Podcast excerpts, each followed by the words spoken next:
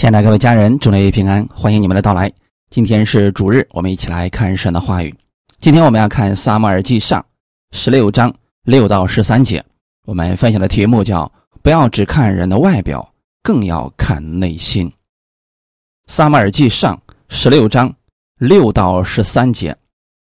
他们来的时候，撒母耳看见以利亚，就心里说：“耶和华的受膏者必定在他面前。”耶和华却对撒母耳说：“不要看他的外貌和他身材高大，我不拣选他，因为耶和华不像人看人，人是看外貌，耶和华是看内心。”耶西叫亚比拿达从撒母耳面前经过，撒母耳说：“耶和华也不拣选他。”耶西又叫沙马从撒母耳面前经过。撒母耳说：“耶和华也不拣选他。”耶西叫他的七个儿子都从撒母耳面前经过。撒母耳说：“这都不是耶和华所拣选的。”撒母耳对耶西说：“你的儿子都在这里吗？”他回答说：“还有个小的，现在放羊。”撒母耳对耶西说：“你打发人去叫他来，他若不来。”我们必不作息。耶西就打发人去叫了他来，他面色光红，双目清秀，容貌俊美。耶和华说：“这就是他，你起来膏他。”撒母耳就用脚里的膏油，在他猪胸中膏了他。从这日起，耶和华的灵就大大感动大卫。撒母耳起身回拉玛去了。阿门。先来做个祷告，天父，感谢赞美你，感谢你开始我们新的一周的生活。我们每一天需要你给我们引导和带领，在你的话语当中，我们会有满足的喜乐；在你的话语当中，我们也会得着生活当中的智慧。你给我们属灵的眼光，让我们看人不只是看外表，更要看这人的内心，让我们有智慧的在地上生活。把福音传出去，把神的荣耀彰显出来。借着今天的话语，使我们都能够得着。感谢赞美你，奉主耶稣的名祷告，阿门。今天故事的背景是在撒母耳记十六章一到三节。耶和华对撒母耳说：“我既厌弃扫罗做以色列的王，你为他悲伤要到几时呢？”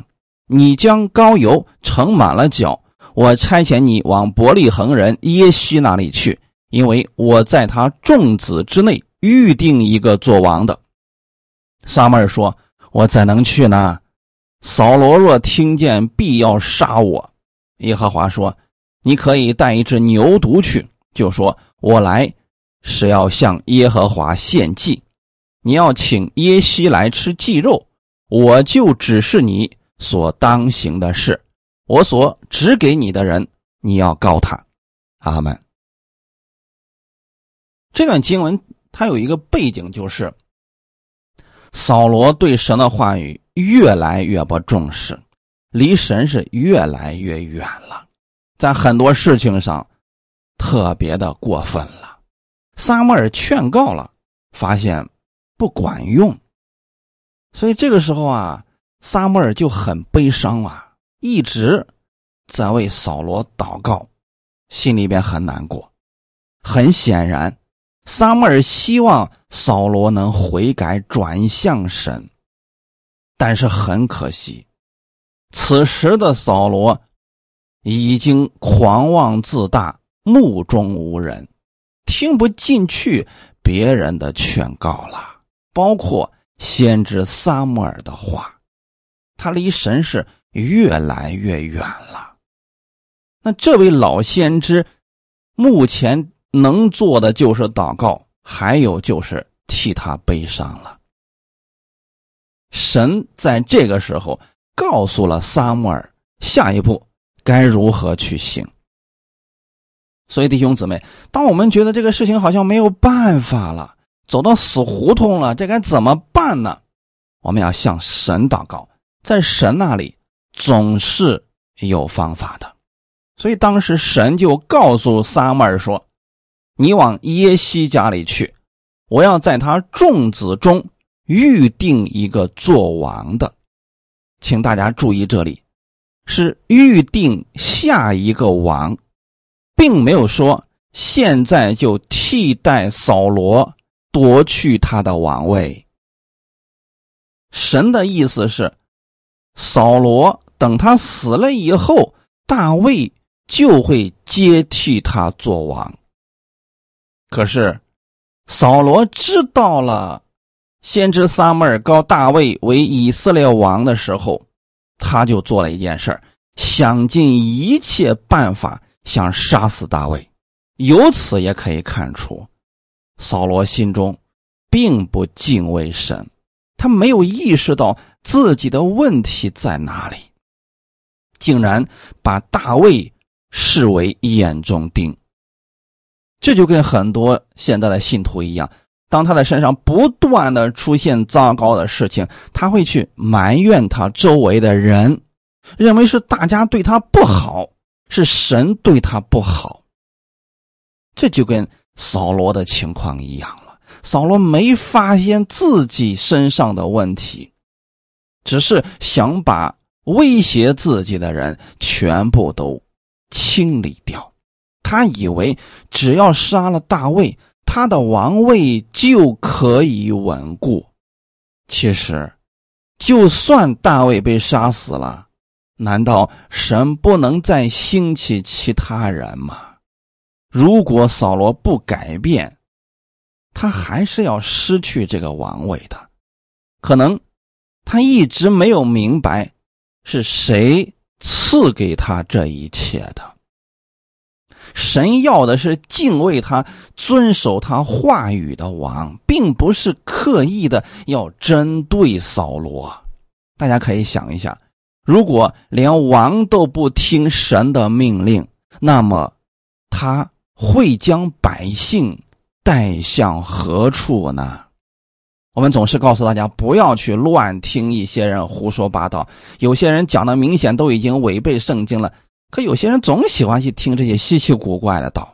大家想想看，如果这个人连神的话语都可以篡改，甚至胡说八道，他能把其他人带向何处呢？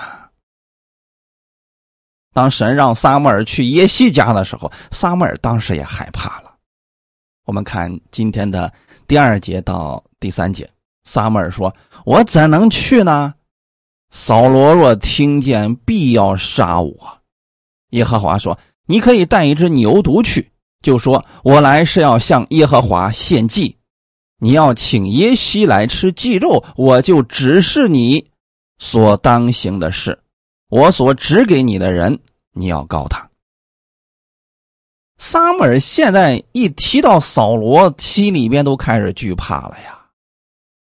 如果说他真的大张旗鼓的去高大卫为王的话，那撒母耳真的就活不久了呀。所以这时候撒母耳说：“我怎么能去呢？扫罗若听见，必要杀我。”弟兄姊妹，其实，在当时的以色列国当中，先知那是。代表神在这个地上的存在呀。简单来讲，如果你不敬畏先知，就是不敬畏神。可是现在撒母耳竟然说了：如果扫罗听见我要去告别人为王，他必然要杀我呀。从这里也可以看出来，扫罗的心何等刚硬了，连神的仆人都敢动手啊。下面的话值得我们学习。我们对圣经一定要正确的理解。神这时候就告诉了撒母耳说：“你可以带一只牛犊去，就说我是来向耶和华献祭的。”难道是神在教撒母耳撒谎吗？这可能是我们很多信徒都面临到的一个问题。有时候吧，我们告诉了别人实话。会引来杀身之祸，那怎么办呢？难道我们要说谎吗？其实不是，这是智慧，并不是谎言。也就是说，你可以挑其中一部分告诉人，这就不算是说谎了。阿门。为的是什么呢？把神的事工能够进行下去啊！你比如说，现在撒母耳就一根筋，然后就对任何人见到他的人就说了：“我要去高耶西家的一个孩子为未来的以色列王。”那他肯定死定了呀！扫罗听见一定不会放过他的呀，这事工说不定就失败了呀。但是你看，神告诉他什么呢？你可以带一只牛犊去，就说我来是要向耶和华献祭。那这个话有问题吗？没有，你就是有智慧的去把神的工作完成了，这并不算是骗了其他人。他们，因为献祭的过程当中，你就把神的话语告诉了大卫，这就没有问题了呀。所以说，我们在世上生活的时候，神的儿女应该拥有智慧。那世人的谎言是为了什么呢？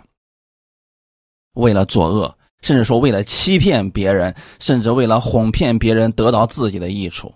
而此时此刻，我们所说的智慧从神而来的，是不伤害别人的同时，也把神的事工进行下去了。这是一个原则啊！很多人说谎。还给自己编了一个冠冕堂皇的理由，说我这是善意的谎言。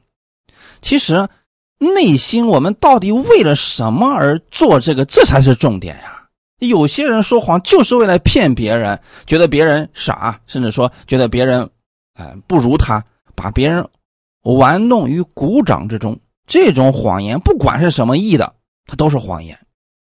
那我们现在我们看撒母耳。他从神这里所得到的这个智慧，他是为了完成神的事工，并没有要伤害扫罗的意思。他是在完成神的工作呀。所以大家对这个呢，一定要有分辨力啊。在这个社会当中的时候，我们生活也要如此呀，要有智慧。阿门。我们分享第一点，不要只透过外貌看人。看本文的六节和七节，他们来的时候，撒母耳看见以利亚，就心里说：“耶和华的受膏者必定在他面前。”耶和华却对撒母耳说：“不要看他的外貌和他身材高大，我不拣选他，因为耶和华不像人看人，人是看外貌，耶和华是看内心。”我们所有的人啊，都会犯这样的错误，就是看到一个人啊，长得好，身材高大，啊，就觉得这个人那一定心也是好的。其实前面已经有了一个失败的例子，扫罗。扫罗个子长得高，啊，家里也有矿，人长得也帅。但就是这样的一个人，现今都走到了离神越来越远的地步了呀。撒母耳把这个竟然给忽略了。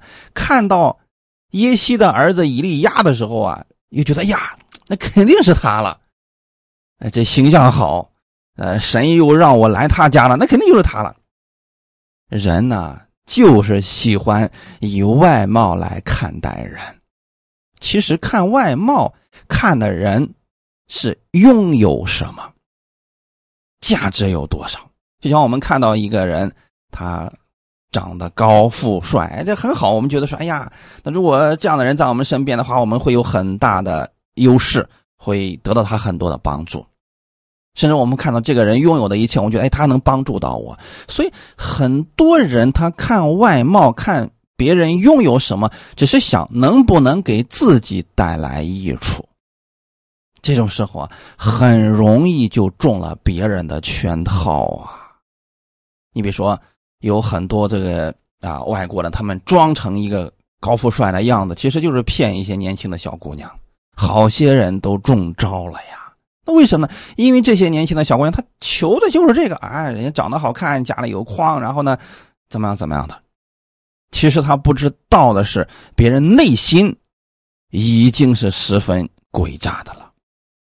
还有，比如说现在的年轻人相亲找对象，不少人就只看外貌和条件，家里有没有车、有没有房啊，存款有多少啊等等。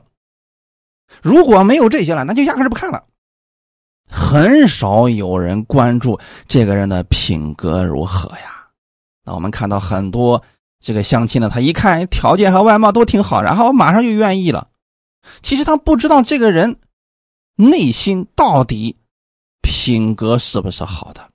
等很多人都是结了婚之后才发现呀，这个人怎么这么糟糕呢？不合适啊，离了得了，离婚了再找吧。这下就让家庭关系变得十分的复杂了呀。我们不要只透过外貌看人呐。所以这是我们需要警惕的部分啊！啊，当然了，我们用神的话语来装备自己，就是为了避免一些事情的发生啊！因为你想，就连先知撒母耳都在这一关上差点软弱了。我们相信了基督，我们就拥有了基督的一切。所以我们不需要去依靠别人现在所拥有的他的价值来给我们带来益处。我们要相信的是，神是真正帮助我的，无条件帮助我的。阿门。你先要意识到你是神的儿女。在路加福音十五章里边，有浪子的比喻的那个故事。父亲就对大儿子说：“儿啊，你常和我同在，我一切所有的都是你的。”大儿子其实不明白这一切呀，他过得很不快乐。可能在别人看来，这大儿子已经拥有这么多的家产，父亲也如此爱他，你有什么可忧愁的呀？可是，在大儿子的心里边，他对他的父亲有很多的苦毒，对他的兄弟有很多的埋怨在其中啊。又谁能知道他内心对他父亲是这样的想法呢？所以，弟兄姊妹，我们都说人心隔肚皮，因为是看不清楚啊。所以，我们不要凭着外貌去认人，这样很容易走错路的。应当把我们的焦点放在神的身上，拥有神的智慧。你跟别人聊天的时候，看到别人在小事情上是如何处理的，你就可以看出他做大事的时候他的心是如何的。阿门。所以不要只看别人嘴里说的是什么，他现在啊说夸自己拥有了多少东西，也许那一切就是假的。你透过跟他聊天，是可以知道这个人的品格到底如何的。当我们把焦点放在神身上，我们知道我们的一切祝福、一切美好的将来都在神的身上的时候，我们就。不会刻意的把所有的希望放在某个人的身上了。当我们把焦点放在神的身上，而不是放在神迹或者祝福上的时候，我们就不会只透过外貌来看人。你看圣经的雅各书里边就提到这样一个事情，就是你们不要按照外貌去待人啊啊！从外面来了一个人啊，穿着华丽的衣服，你就说来来来，请上座。那又来了一个乞丐，满身都是灰尘。你说，哎，你就坐在那个角落里边吧，或者就坐到我凳子旁边吧。弟兄姊妹，这就是按照外貌看人了。其实从神那里来看，每一个灵魂它都是宝贵的。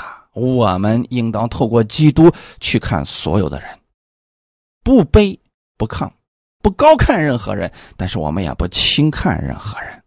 当我们不只是看这个人的外貌的时候，你就会去关注他里面的生命了，这个才是重要的，弟兄姊妹。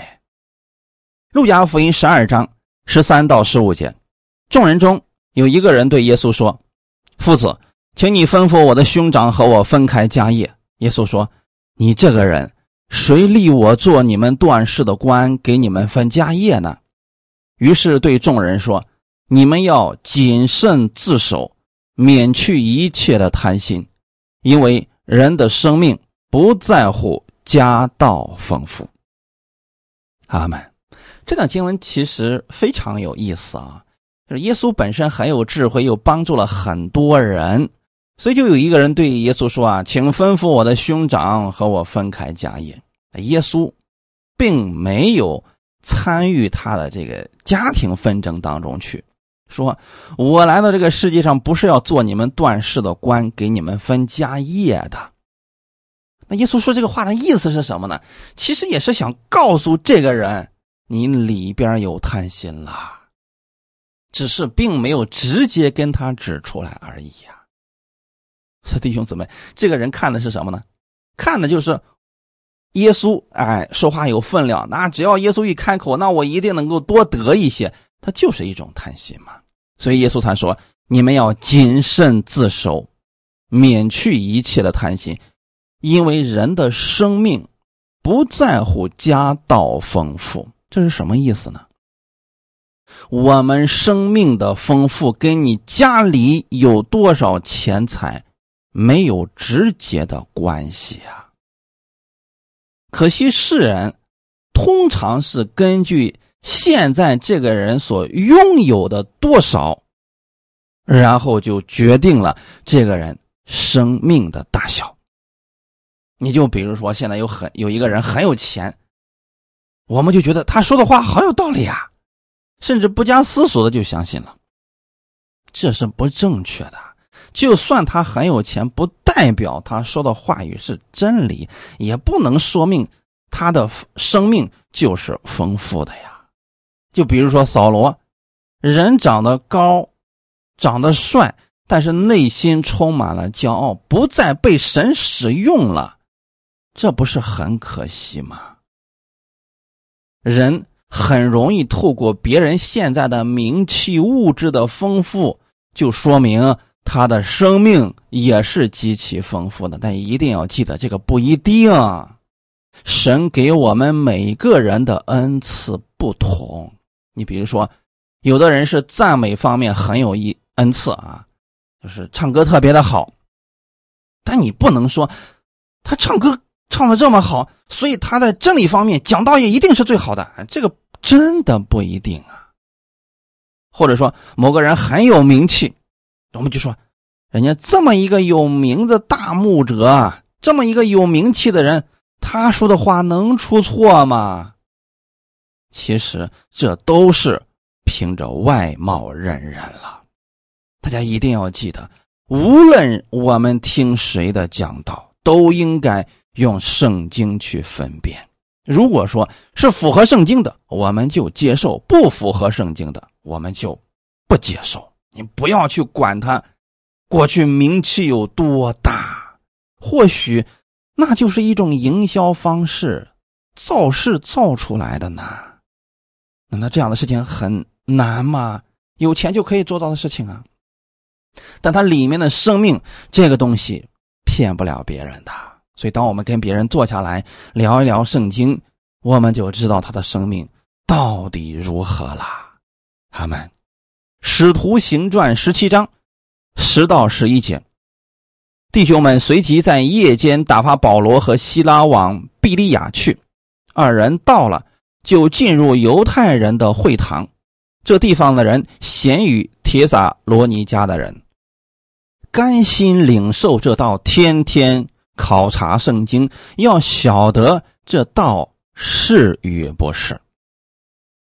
比利亚的信徒真的是我们值得效仿的榜样啊！保罗和希拉往他们那个地方去，在犹太人的会堂里边讲道，人家就非常认真的去领受，甘心的领受啊！而且呢，领受完了以后。人家天天查考圣经，就对照过去的圣经，看这个道是与不是。这真的是我们今天末世的信徒确实需要学习的部分呀。很多人就只听某个稀奇古怪，哎，人家讲的真好，我听了之后我感觉特别好。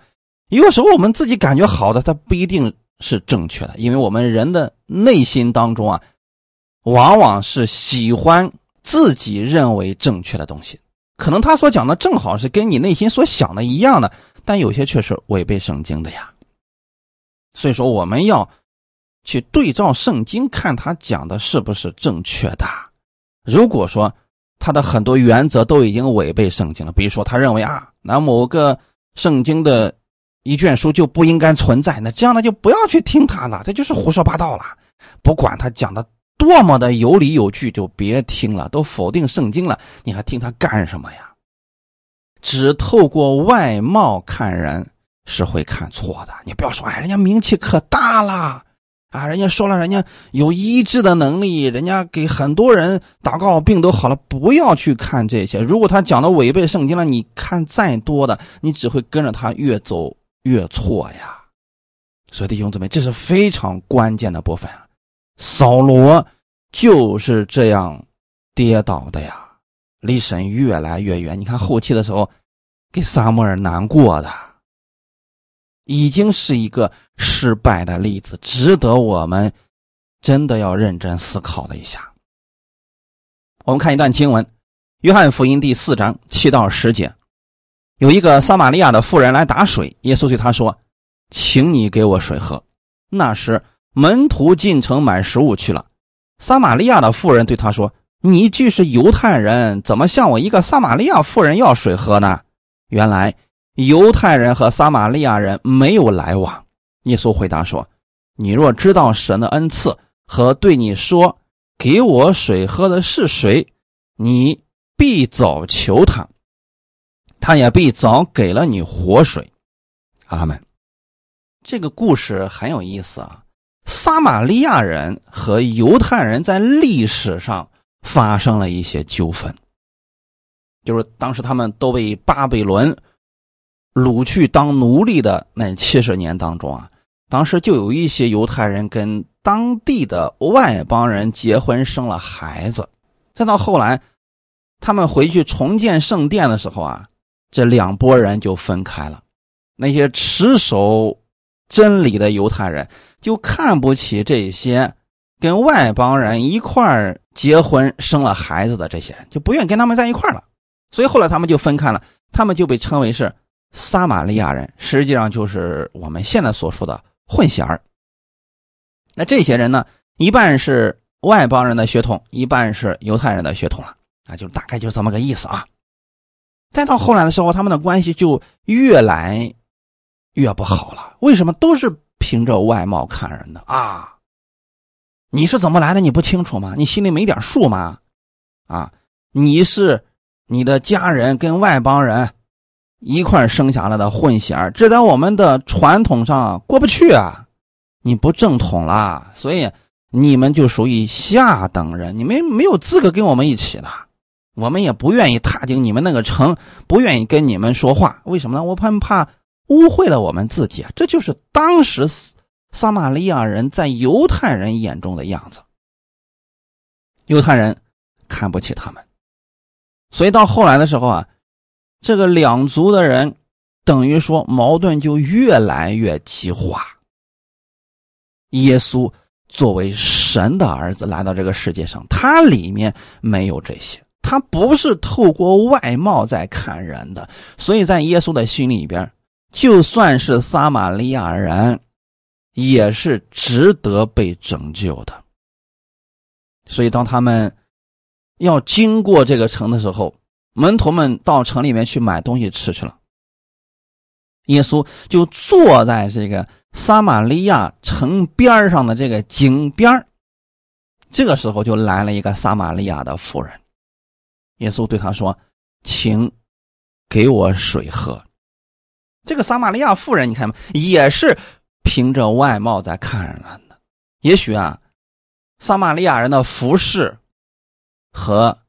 犹太人有很大的区别，总之呢，他们是一眼就认出来，非我族类啊，所以就说了，你既是犹太人，怎么向我一个撒玛利亚妇人要水喝呢？双方实际上等于说心里边都有疙瘩了。这个撒玛利亚妇人不问原因，就说你们是看不起我的，你怎么能向我要水喝呢？一般的犹太人。绝不会做这样的事情的呀！那耶稣并没有直接回答他这个问题，只是说：“你如果知道神的恩赐，什么是神的恩赐呢？就是说，你若明白了神的恩典，你若知道了现在对你说话的是谁，你早就求他了，他也给了你活水。这里的活水不是指井里的活水，而是指的生命。弟兄姊妹，好的是什么呢？撒玛利亚妇人在跟耶稣聊天之后。”马上就放下了自己透过外貌来看人的那个心理，接受了耶稣所说的，然后就回到城里面开始传福音，说：“哎，我今天遇见一个人，这个人难道他就是米赛亚吗？”弟兄姊妹，这个妇人真的得着活水了。我们其实这里有一个假设，如果说这个撒玛利亚妇人。一看你犹太人啊，我也看不起你，谁让你们先看不起我们呢？那可能就没有后面的那些活水的事情了。所以弟兄姊妹，我们不能只凭着外貌看人，这是会看错的。阿门。神看的人是看人的内心呐。虽然这个妇人是一个撒玛利亚人。但是他的心里边只是对真理不明白，只是历史遗留的问题，让他们无法突破而已。所以耶稣看到了这个妇人心中的渴望，就把真正的活水给他了。如果耶稣也是带着外貌去看人，觉得撒玛利亚人就是低贱，啊，不值得拯救，那么就不会有这城里的人得着救恩了呀。我们今天。在生活当中，要透过基督去看我们身边所有的人，不要看这个人现在拥有的是什么，你要看他的内心是不是敬畏神的。当我们跟别人相处，不管是工作上的还是人际关系，如果这个人的内心是诡诈的，我们远离他就行了，不管他嘴上说的多么的好听。那如果说这个人这个嘴巴上说的不是那么好听，但是他内心他只是。太自卑了，我们要关心这样的人，他们所以说，不要只看人的外貌，更要看人的内心，因为神看人是这样看的。阿门。伊利亚从各方面来看，那真的太适合做下一任以色列王了。但是我们的神对撒母耳说：“你不要看他长得那么帅，个子那么高。”我不拣选他，那不拣选他肯定是有原因的呀。到后期的时候，我们就看出他的哥哥们，就是大卫的哥哥们，实际上确实是有一些问题的。就是大卫受他父亲的差遣去给他的哥哥们送饼吃的时候，在战场上遇到了他哥哥们，他哥哥们当时是怎么说他的？撒母耳记上十七章二十八到三十节。大卫的长兄以利亚听见大卫与他们所说的话，就向他发怒，说：“你下来做什么？在旷野的那几只羊，你交托了谁呢？我知道你的骄傲和你心里的恶意。你下来特为要看征战。”大卫说：“我做了什么呢？我来岂没有缘故吗？”大卫就离开他，转向别人，照先前的话而问百姓，仍照先前的话回答他。从这里我们可以看出来了吧？为什么神不拣选以利亚？这以利亚他是内心真的是有问题的，内心很阴暗呐。那大卫只不过问一下说：如果有谁战胜了歌利亚，会得到什么呢？那别人就告诉他了：“哎呀，那你富家的这个征粮的事情就给免了，然后呢，你还可以娶王的这个女儿，会成为王的女婿等等。”人家大卫只是问了一下而已，他的哥哥就受不了了，很生气，向他发怒说：“你下来做什么呀？”你说这是不是一种骄傲呢？看不起大卫啊？说你就是一放羊的，你不知道自己的身份吗？在旷野的那几只羊，你交托了谁呢？意思就是，为什么不好好放羊？你过来干什么呀？捣什么乱呢？就你那两把刷子，你能战胜了歌利亚？连我们都不行啊！然后他紧接着说：“我知道你的骄傲和你内心的恶意，弟兄姊妹，这就是我们通常所说的：当一个人用什么话你去指责另一个人的时候，往往他是先有这样的罪孽在心中的，那就说明伊利亚他内心是十分骄傲的，他内心对大卫是有恶意的，他压根儿就瞧不起大卫呀。”弟兄姊妹，所以说，神看人不看外貌的。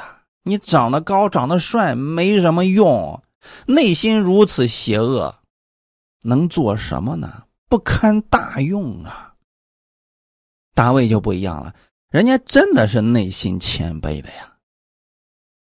弟兄姊妹，所以我们不要凭着外貌认人，觉得这个人名气大。觉得这个人啊，粉丝有多少？他一定是很厉害的人物。别看这些，看这个人里面的生命到底如何。哥林多后书五章十六到十八节。所以，我们从今以后不凭着外貌认人了。虽然凭着外貌认过基督，如今却不再这样认他了。若有人在基督里，他就是新造的人，旧事已过，都变成新的了。一切都是出于神，他借着基督使我们与他和好，又将劝人与他和好的职分赐给我们。阿门。保罗能说出这样的话，就是因为他之前也凭着外貌认过基督，他也瞧不起耶稣啊，甚至觉得这些基督徒们，哎呀，真是没事干了。所以他曾经有一段时间逼迫基督徒啊。现在他是明白过来了，说我以前是凭着外貌认人了，因为之前我们分享过，在圣经上耶稣并没有官职，也没有上过名牌大学，所以这一点上跟保罗比起来真是天壤之别呀。保罗等于说是一个名牌的。高等学院的优等生，而且呢，身份尊贵，这点上比耶稣那真是高出很多了啊！就是从肉体上来看的话，所以说扫罗心里面实际上一看是确实是有骄傲的，瞧不起这群基督徒啊，觉得这群人没什么文化，能说出什么样的真理来呢？直到他后来被神的真光照耀之后，他才明白了。他所信的是谁呀？以前他真的就是凭着外貌认人呐，所以在律法之下的人啊，因为他们是以自我为中心的，往往就会凭着外貌认人。所以当我们被这样区别对待的时候，你也不要自卑，因为在律法下的人，他就看的是你的外貌，看的是你的行为，看的是你能为他做出什么样的贡献。这个我们不要怪别人，他没有明白恩典。人就是这样活着呢。那我们今天在恩典之下的人，我们不是说我们就不需要好行为，当然需要。我们靠着基督可以活出更好的生命来。不仅仅我们是外在上能吸引人，我们里面的生命也是丰盛的。这就是基督的样式啊！阿门。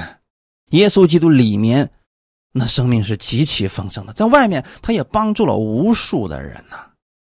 所以说，弟兄姊妹，我们既要看外貌，更要注重的是内在的生命。哈利路亚，里面的生命丰盛了，外面结出来好行为的果子是非常简单的。如果里面是邪恶的，外面可以勉强挤出几个伪装的好果子来，但时间一久就会暴露出来的。这就是为什么很多人。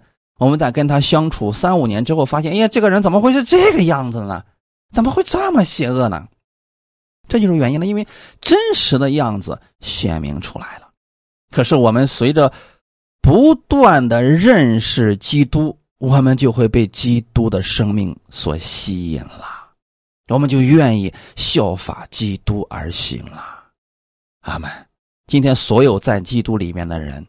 都是新造的人，旧事已过，都变成新的。它指的是什么呢？我们里面的生命已经被耶稣完全的改变了。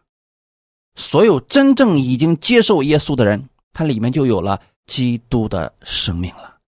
阿门。只是呢，这个生命有的表现出来的多，有的表现出来的少。只是说，我们所有信徒，我们要明白，我们里面的生命是拥有基督的生命了。只要你愿意，就可以活出基督的样式来。阿门。而这个生命不单能造就你自己，也能造就其他人。我们。不要只凭着外貌看人，这是会看错的。要透过基督去看其他的人。哈利路亚。我们分享第二点：内心敬畏神的人愿意依靠神。今天我们所读的十三节，撒母耳就用脚里的膏油在他猪胸中膏了他。从这日起，耶和华的灵就大大感动大卫。撒母耳起身回拉玛去了。其实大卫这个人啊，在家庭当中应该是不受待见的。从刚才我们读的那段经文当中就可以看出来，先知撒母耳来到耶西家里边，请耶西来吃祭肉呢，然后对耶西说：“把你的儿子们都叫出来，呃，神要对他们有话说。”把大卫竟然给漏了。都没想起来，所以这时候呢，撒母耳一个一个一个一个发现都不是，啊，这七个儿子都从身边过去了，都发现都不是。然后这时候，撒母耳就问耶西：“你的儿子都在这里吗？”这个时候啊，耶西才想起来说：“还有一个呢，在旷野里边放羊呢。”可见呀，大卫在他哥哥心中。在他父亲心中，地位并不高啊。或许正是这样的人，因为没有得到家庭更多的爱，所以他从神那里得着了满足。他把更多的精力和时间用来去仰望神、依靠神。如果说大卫在家里边很受待见啊。父亲啊，什么对他特别的好了，他可能在依靠神的方面就会少一些吧。可是现在的大卫，他在旷野里边，大家要知道，在旷野放羊是很危险的呀，经常会有狮子啊、熊啊一些大型野兽过来吃羊的呀。这个时候你要是要去跟这些野兽进行搏斗的呀，而当时的大卫十几岁的孩子，多难的事情呀！所以在这个时候。他需要去依靠神呐，而大卫很多的经典诗篇都是在旷野的时候做出来的呀。你就比如说诗篇二十三篇：“我虽然行过死荫的幽谷，也不怕遭害，因为你与我同在，你的杖、你的杆都安慰我。”我们可能觉得说：“哎，这诗篇听起来是真好啊！” 我们只是觉得这个句子比较优美。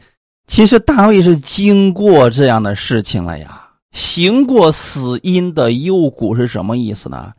他真的遇见过熊啊、狮子啊这些大型的动物，跟他们去搏斗的时候，这是有生命危险的呀。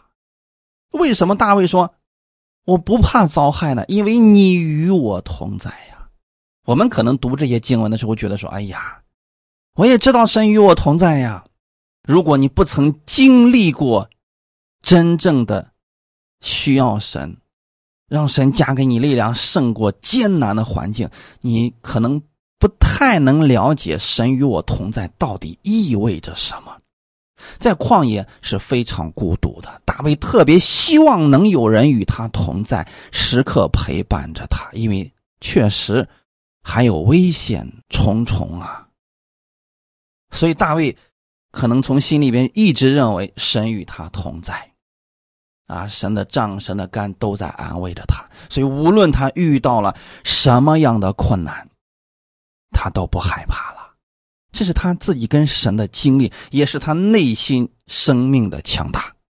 不曾有过这样经历的人，可能遇到一点小挫折，马上说不信了，哎呀，不想去听到了，听不进去了，神连这点事都不给成就啊，等等。这可以看出来，他内在的生命十分的幼小。大卫为什么后来，即便他当了以色列的王，他也能在凡事上依靠神呢？正是跟他在旷野里边的这段牧羊的生活有直接的关系啊！因为他学会了在凡事上依靠神，他内心是敬畏神的。他知道，如果没有神与他同在，他可能早都失去生命多少回了。所以，弟兄姊妹，我愿意我们每个人在生活当中，你们能够去经历这位神。遇到问题了，我们不要害怕，不要担心，要靠着神的应许胜过。只要你胜过了，你的信心就会提升，你就会更加愿意去依靠神。阿门。这是大卫后来当王之后，我们可以看出来啊，他很风光什么。可是，在他没当王之前呢，那段日子是他内心生命成长的过程呀。也是那段日子，让他心里面对神有真正的敬畏。阿门。虽然撒母耳高立了他，也告诉他了，以后你就是以色列的王。也从那一天开始，耶和华的灵就大大感动大卫，就是他能够被圣灵感动，知道神对他的引导，能听到神跟他所说的话语了。虽然高立了他为将来的以色列王，但这只是一个应许。什么时候当王，神并没有告诉他，不是立马就上任。现在啊，旗杆一挥，推翻扫罗，自己当王，不是这样的。这不是神的流程。撒母耳只是告诉他，以后你要成为以色列的王。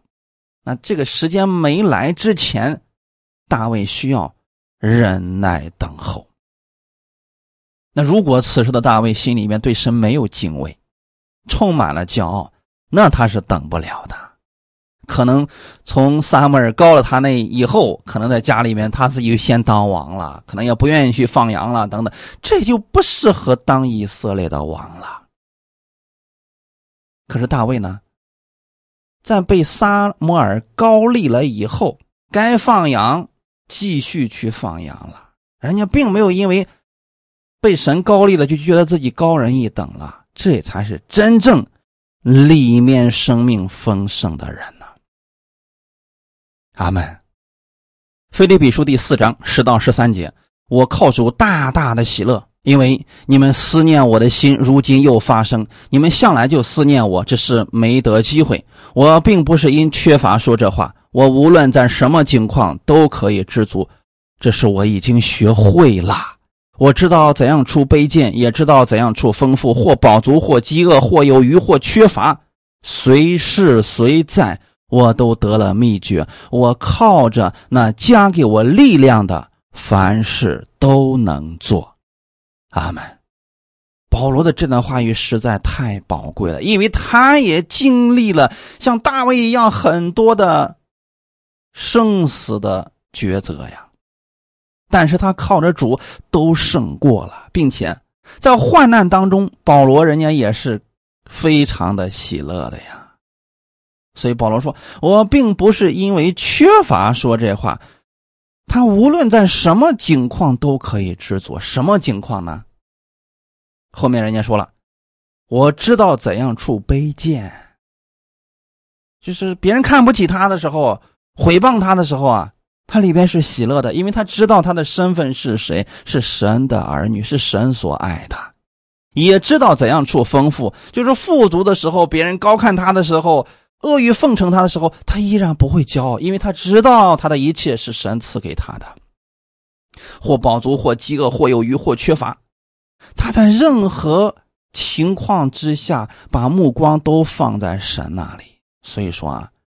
保罗里面的生命也是十分的丰富的，在这一点上，保罗和大卫真的非常的相似呀。我们今天很多的信徒是只能处丰富，不能处贫穷啊。啊，只能出荣耀，不能出卑贱呀！啊，别人说他几句难听的，马上受不了了。哎呀，我在神面前我要祷告呀，我要让神去咒诅他等等，就别做这样的事儿了。我们应该真的学一学大卫，学一学保罗呀。他们随时随在，保罗都得了秘诀。这个秘诀是什么呢？仰望神，不看人现在的外貌，只看人的内心。阿门。因为我们如果说看到那些恶意毁谤我们的人，我们要看的是他内心现在好可怜了，他被苦毒充满了，所以我们要怜悯这个人呢。如果你只看这个人的外貌的话，你真的受不了的。保罗他说：“靠着呢加给我力量的，凡事都能做。”这话不能被乱用了。很多人说了啊，那靠着我加给我力量了，我什么都能做。所以说，我想工作就工作，我不想工作我就不工作啊，怎么样？怎么？我想干什么就干什么，这个不是这个意思啊。那保罗的意思是在任何环境当中，他都能看到神给他的供应，神对他最美好的带领，人家心里边喜乐了，满足了，人家在凡事上都能荣耀神了，这才是凡事都能做的意思啊。阿门。我们现在都有神的应许，当我们领受了神的应许的时候，如果这个应许尚未成就在你身上，你向神祷告了一件事情，这个事情现在还没有成就，你要像大卫一样忍耐等候，等候神给你预备的最好时刻的到来。如果说这个应许没有来到，你应该做什么呢？你就想一想，既然撒母耳已经高大卫为将来的以色列王了。那现在他还没有去当王，神还没有明确的带领他，让他现在去坐上王位的时候，他要干什么呢？继续放羊，该干什么就干什么，该回旷野就回旷野吧，该依靠神就依靠神，不能因为耶和华的灵降在他身上，就觉得自己比别人高一等了。大卫依然很用心的在旷野放羊，依然忍耐的等候神。这一点是大卫美好的品格，也说明了他是内心敬畏神、顺服神的人。他确实有资格当以色列的王。阿门。感谢主，愿我们每一个人在神给我们的应许尚未成就之前，我们也有大卫这样顺服的心、敬畏的心。感谢赞美主，《列王记上》十五章三到五节：亚比央行他父亲在他以前所行的一切恶，他的心不像他祖大卫的心，诚诚实实的顺服耶和华他的神。然而，耶和华他的神因大卫的缘故，仍使他在耶路撒冷有灯光，叫他儿子接续他做王，坚立耶路撒冷。因为大卫除了赫人乌利亚那件事。都是行耶和华眼中看为正的事，一生没有违背耶和华一切所吩咐的。所以，我们对大卫应该正确的去看待他。他是个人，他确实会犯一些错误，但不能因为他曾经犯过错，就把他所有的功绩、对神的依靠全都给否定掉了。在这里，神就说了嘛：大卫的一生，除了。赫人乌利亚那件事之外，其他没有违背耶和华所吩咐的。就是他在当王期间啊，他算是一个非常合格的王了。从人的角度去看啊，他已经做得很好了。阿门。为什么会这样呢？因为大卫的心里边是敬畏神的，而扫罗他的心里边不敬畏神，所以一旦这样的人得了权力之后，他就忘了自己是谁了。这是很可惜的，所以我们要从这两个人的身上，我们要学到一些宝贵的功课。感谢主，神知道我们内心是什么样子的。我们可以骗了我们周围其他所有的人，但是我们骗不了神呢，因为神能直接看出我们内心真实的样式什么的。所以我们就带着真实的样子来寻求神吧。诗篇一百三十一篇一到三节：耶和华呀，我的心不狂傲，我的眼不高大。重大和测不透的事，我也不敢行。我的心平稳安静，好像断过奶的孩子在他母亲的怀中。我的心在我里面，真像断过奶的孩子。以色列呀，你当仰望耶和华，从今时直到永远。阿门。这是大卫的一个篇诗篇。你可以看出来，大卫内心真的对神是非常的敬畏的。他说：“耶和华，我的心不狂傲，我的眼不高大，重大和测不透的事，我也不敢行。今天就是有太多的信徒认为自己在恩典之下了，所以我什么都可以行了，反正神不定我的罪了。最后摔得很惨呐，不是神让他摔的，是他自己走的路本身就不正确，明明是坑，他非得往里边跳啊。大卫不是这样的，他在做每一件事情之前，他要去依靠神，要仰望神。”得到神的许可之后，他才去行的。第二节他说：“我的心平稳安静，好像断过奶的孩子在他母亲的怀中。”是什么意思呢？他是在神里边，他有安全。你想，小孩子他为什么能够平静安稳呢？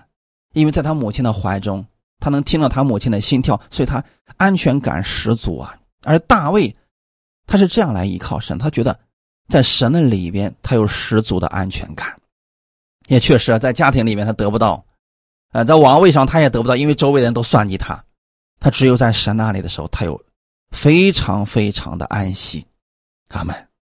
所以他后面就鼓励所有的以色列人：以色列呀，你当仰望耶和华，从今时直到永远。我们知道大卫这样的劝勉对我们是极有帮助的。既然我们很多人都愿意像大卫一样蒙福，那我们就先学习一下像大卫一样，从内心当中去敬畏神、顺服神的话语。阿门。感谢赞美主，愿今天的话语给你带来一些帮助，愿你拥有智慧而生活。我们一起来祷告。天父，感谢赞美你，谢谢你把这样的话语赐给我们，让我们今天带着智慧去生活。我们不只是看人的外貌，我们更要看人的内心。主啊，你让我的心里边能够在凡事上敬畏神而生活，让我在凡事上顺服神的话语而生活。主啊，我们愿意拥有这样的智慧，因为从你而来的智慧，可以让我们在这个世界上过出得胜、荣耀主的生活。基督在我的里面，我可以活出不一样的人生。新的一周已经开始了，我相信这一周充满你的恩典，让我带着你的智慧而生活。我相信我会在生活当中更多的经历你，认识你，我也会成为很多人的帮助。感谢赞美主，一切荣耀都归给你。奉主耶稣的名祷告，阿门。